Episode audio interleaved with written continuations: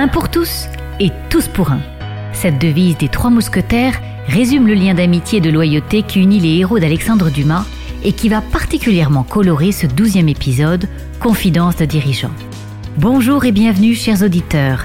Démarrons ensemble cette nouvelle année 2022 en partageant cet esprit d'équipe et la cohésion qui en découle pour aboutir à la réussite collective.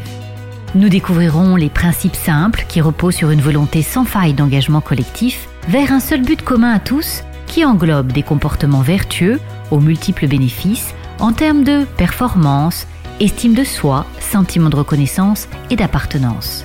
Et pour illustrer mes propos, dans le rugby plus que dans n'importe quel autre sport d'équipe, une équipe qui ne fonctionne pas collectivement et où l'engagement est au service de l'individu et non du collectif n'a aucune chance de vaincre ses adversaires. Alors qui mieux que Simon Gillam pour vous en convaincre?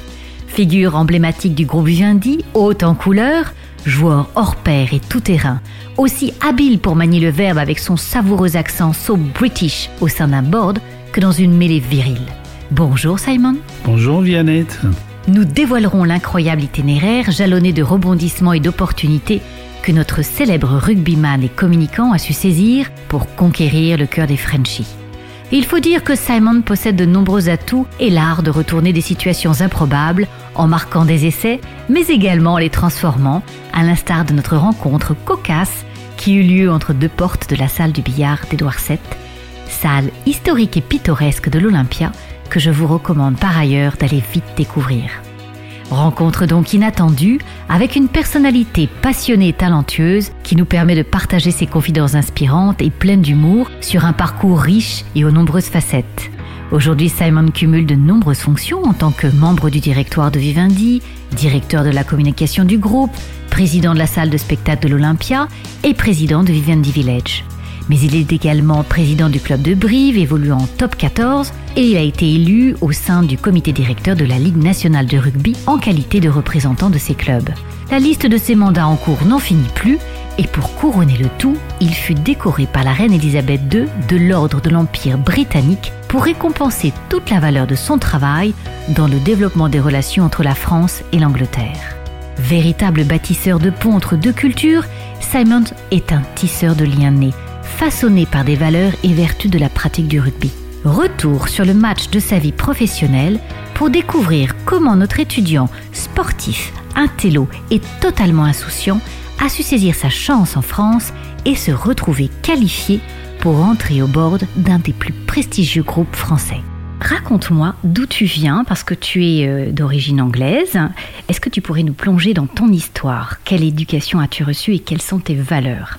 Je suis britannique, maman d'origine irlandaise, donc un petit mélange d'anglo-saxon et de celte. Ça, c'est les origines. Cinquième de huit enfants. Maman irlandaise catholique, papa anglais anglican. Donc déjà, dans la maison, c'était pas triste. Et donc, c'est de gérer la, contradiction et de, gérer comment amener les gens ensemble. Comment on vit ensemble quand on est tous différents et on vient d'horizons différents.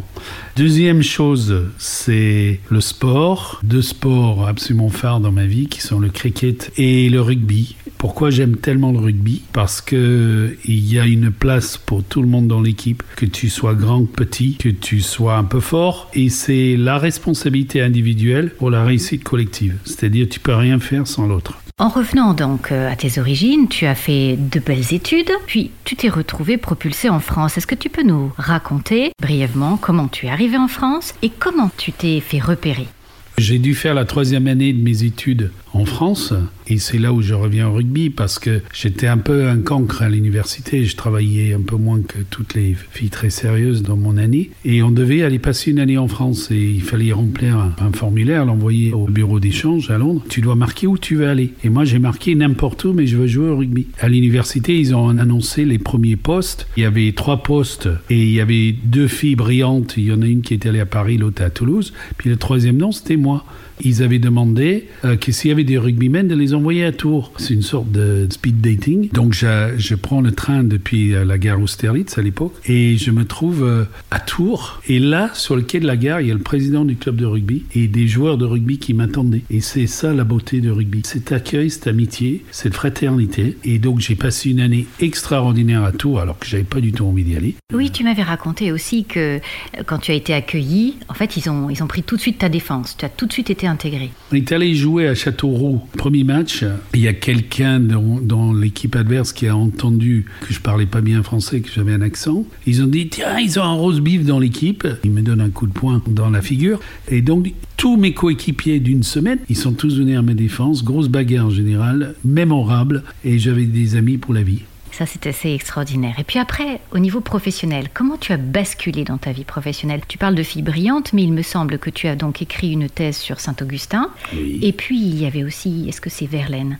Rimbaud. Rimbaud. Ouais, ben ils étaient amants. hein. Je suppose quand même que ça demande beaucoup de, de recherche, d'investissement. J'adore écrire en fait, mais je suis pas très assidu. Je passe pas des heures et des heures à faire des recherches. C'est plus intuitif. Et alors, ta bascule professionnelle Je rentre en Angleterre après tour, je fais deux ans de plus d'études et je savais pas ce que je voulais faire et j'avais frère, médecin, avocat, mon père qui voulait que je fasse une grande carrière à Londres et l'équipe de rugby de Tours m'a demandé de revenir jouer au rugby. J'avais aucune idée de ce que je voulais faire donc et j'étais tombé amoureux d'une tourangelle donc euh, la Touraine m'a attiré et je suis reparti jouer au rugby à Tours et donner des cours d'anglais pour survivre au grand désespoir de mon père et je me fais embaucher par Thomson pour donner des cours d'anglais aux cadres tous les lundis à 8 heures au PDG de, de Thomson Grand Public, qui était Jacques Fayard, un monsieur formidable. On se parlait en anglais, donc moi j'avais 24 ans, il en avait 60. Un jour, j'arrive euh, le lundi, euh, j'ai un œil au beurre noir.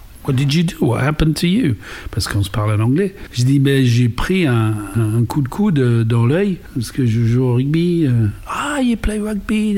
Et on est parti dans des grandes conversations entre les, les similarités entre la voile, il est passionné de voile, la voile et le rugby, les équipes, la compétition, la solidarité. C'était une belle conversation, je m'en souviens très bien. Le lundi d'après, il m'a dit Mais tu t'aimes bien être prof d'anglais? Je dis Bah oui, tu donnes des cours d'anglais à des Français, forcément tu parles mieux anglais qu'eux.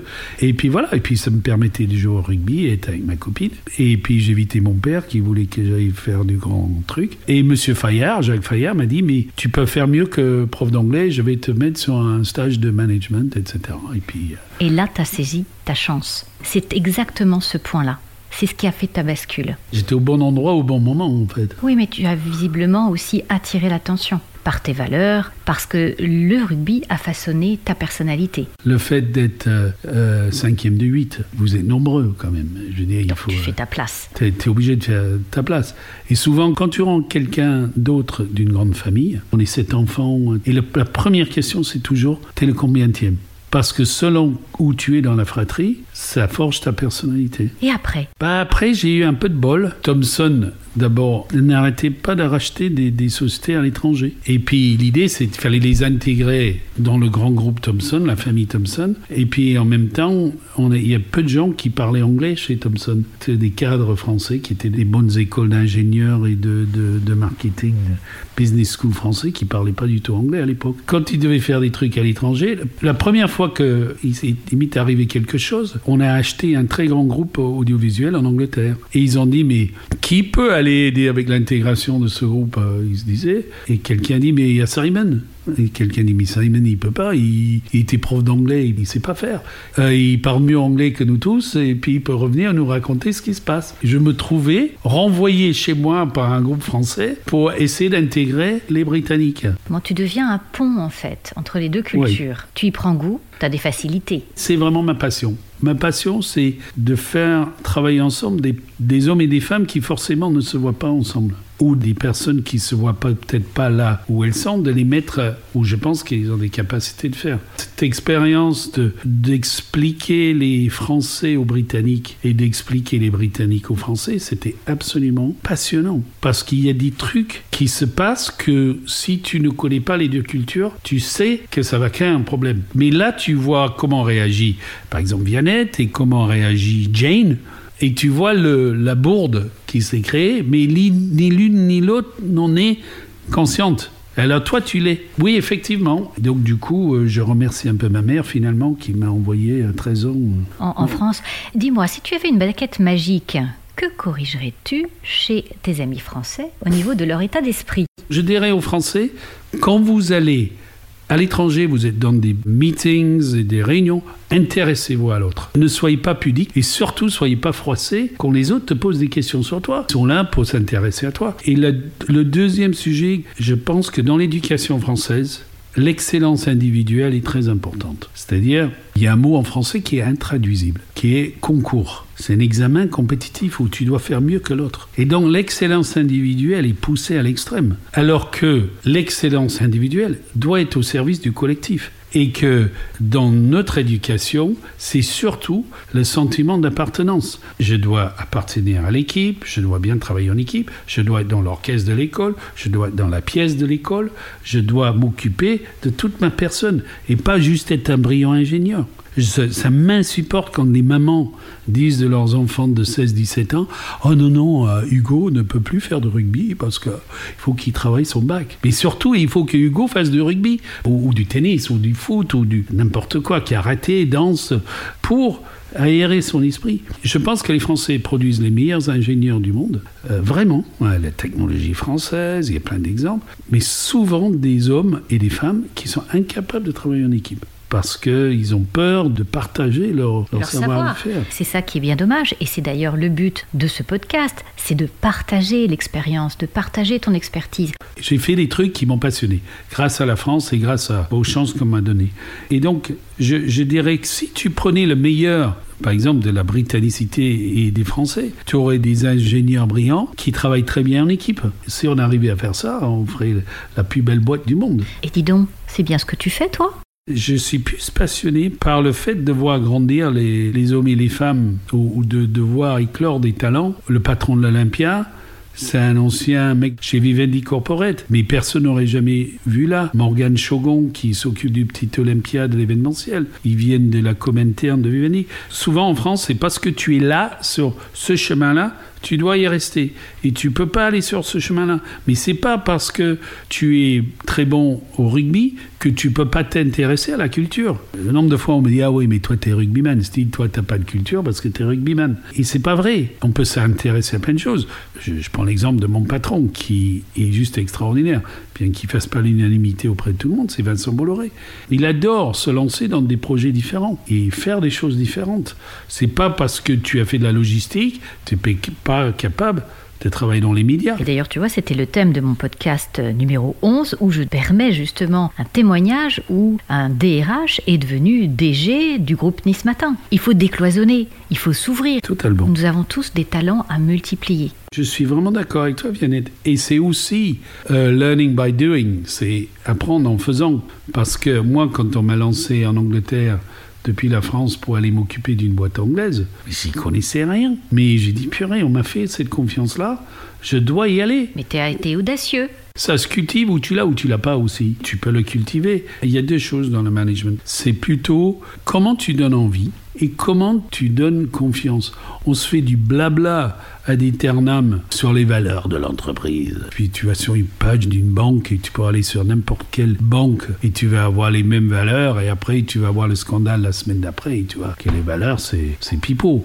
Moi, c'est donner envie. J'ai confiance en mes équipes. Mes équipes peuvent avoir confiance en moi. Ils peuvent avoir confiance en eux-mêmes. Et ça, c'est vraiment important. On reprend le, le patron d'Olympia. Et Laurent, le tout, c'est de le booster, de lui dire qu'il fait un boulot formidable et de, coacher, de le corriger là où, où il peut s'améliorer. Parce qu'on a tous des axes d'amélioration. Mais c'est de donner envie. Euh, je pense aussi, si je vous parler de l'éducation, c'est très drôle, dans l'éducation britannique ou américaine, dès que tu commences à aller à l'école, tu as des certificats, des trucs, euh, des félicitations, tu as eu la médaille euh, de ceci, de cela, là. et dans le système français, on est tout le temps en train de dire ouais, ça va, ça va pas. Les profs enseignent, les enfants doivent écrire, apprendre, et je trouve c'est dommage. C'est apprendre à célébrer. Tu ouais, mais c'est absolument. Mais c'est le but aujourd'hui, encore une fois, de ton témoignage inspire pour pousser les gens à célébrer. Et d'ailleurs, ma question, c'était quelles sont les qualités essentielles pour toi d'un dirigeant complet?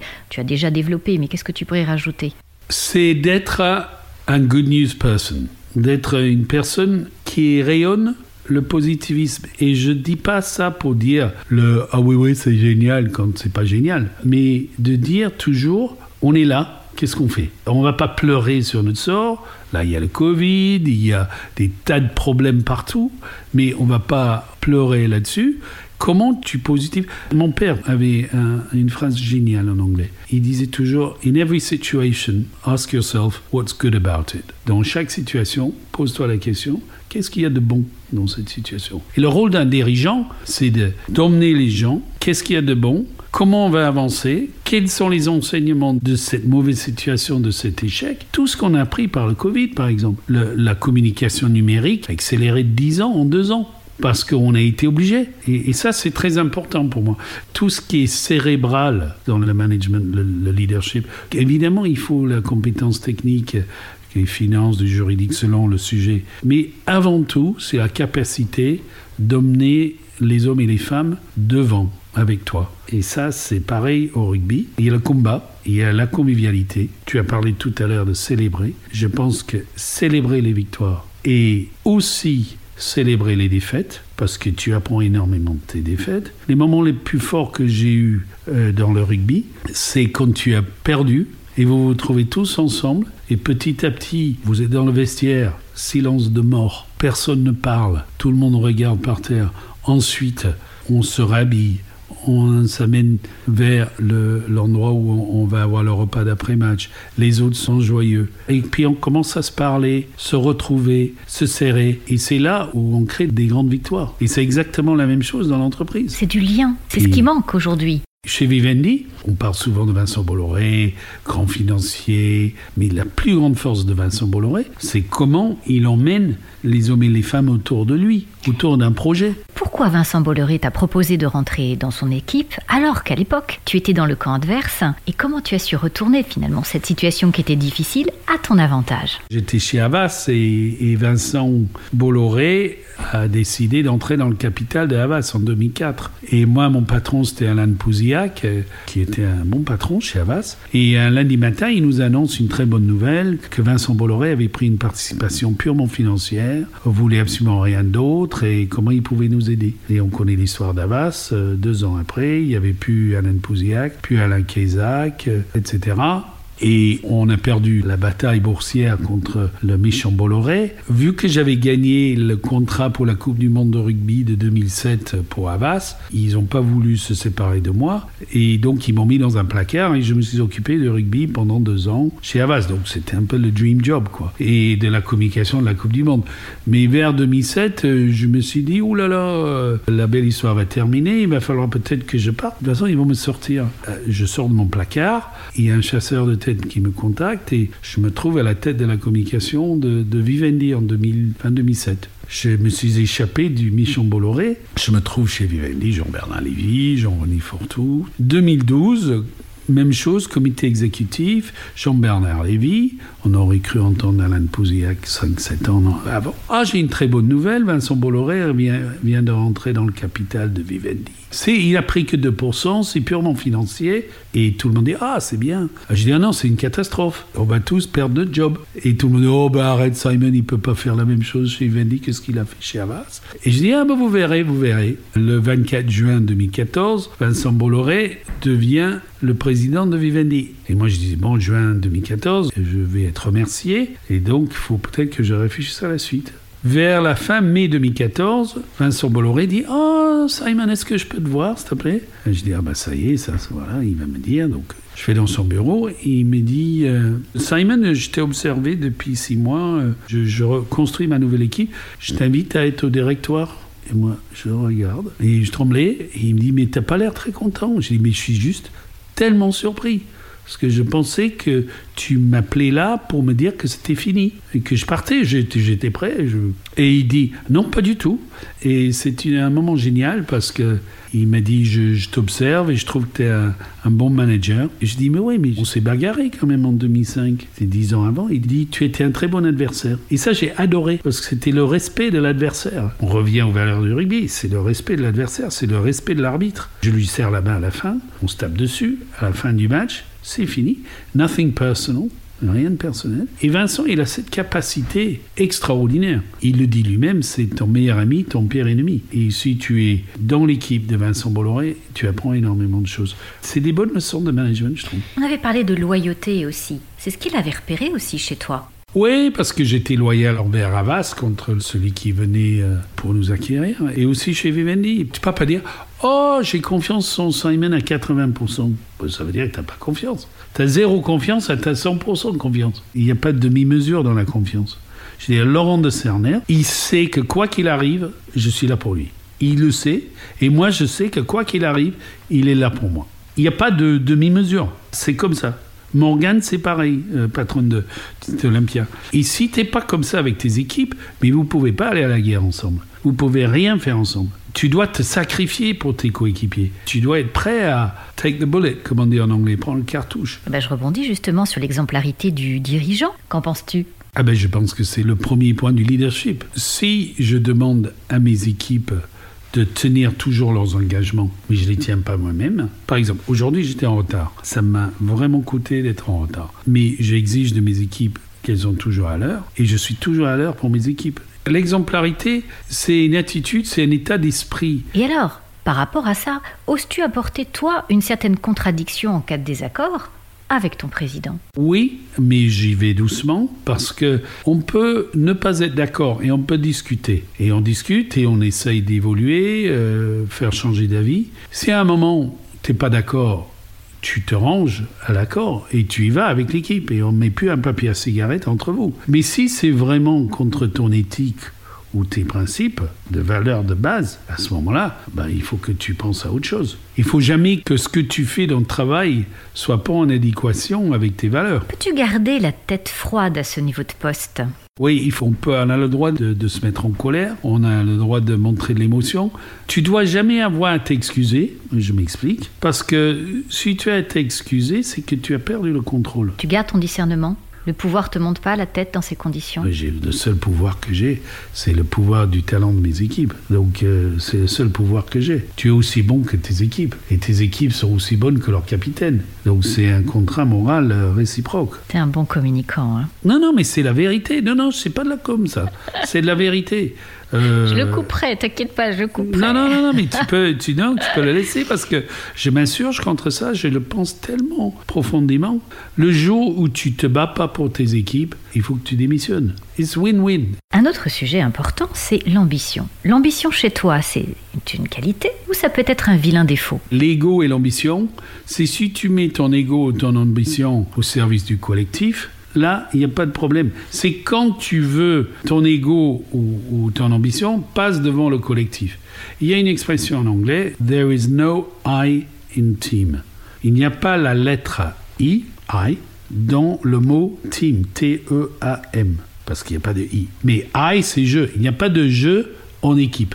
Et cette phrase, there's no I in team, je suis entouré dans Vivendi Village, de, de ce dont je m'occupe, de gens avec des égaux, des égaux, de l'ambition et même des caractères réels. Mais c'est une équipe absolument géniale parce qu'ils sont au service du collectif. Ils se battent tous pour le collectif, mais ils savent que j'ai une valeur avant tout, c'est le collectif, et que si ils sortent de la route collective, ben ils sortent de l'équipe. Et ça, c'est non négociable, parce que les équipes perdurent et les individus disparaissent. Vous avez une phrase magnifique en français. Les cimetières sont remplis de gens indispensables. Les grandes villes, les grandes équipes, les grands orchestres perdurent.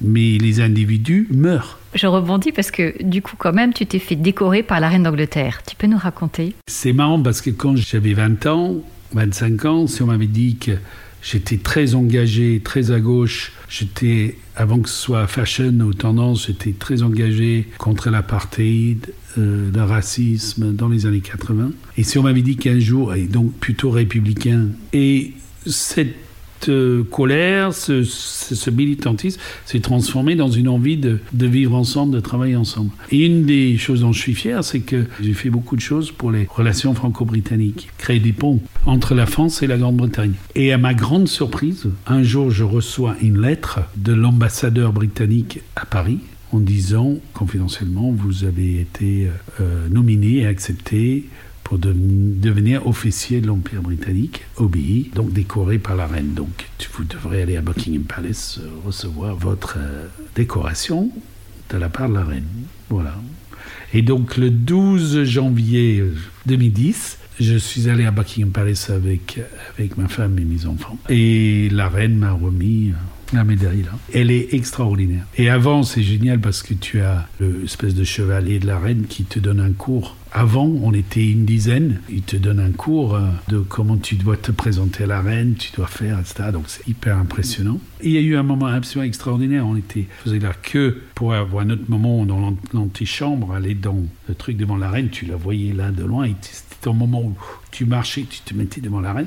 Il y avait toutes les familles qui était là devant. Donc c'est, je me trouve dans la queue avec euh, deux gars qui étaient un petit peu plus âgés que moi, chacun avec une queue de cheval et boucle d'oreilles, etc. Je dis, mais je les reconnais on, commence à parler. Vous êtes les deux guitaristes de Status Quo, le, groupe de rock. Il dit yeah, yeah, yeah. Et puis euh, c'est des super rockers, quoi. Je veux dire, les mecs, ils ont tout fait dans leur vie. Et eux, ils étaient décorés pour, pour leur service à la musique et moi pour, la, pour, pour, les, relations.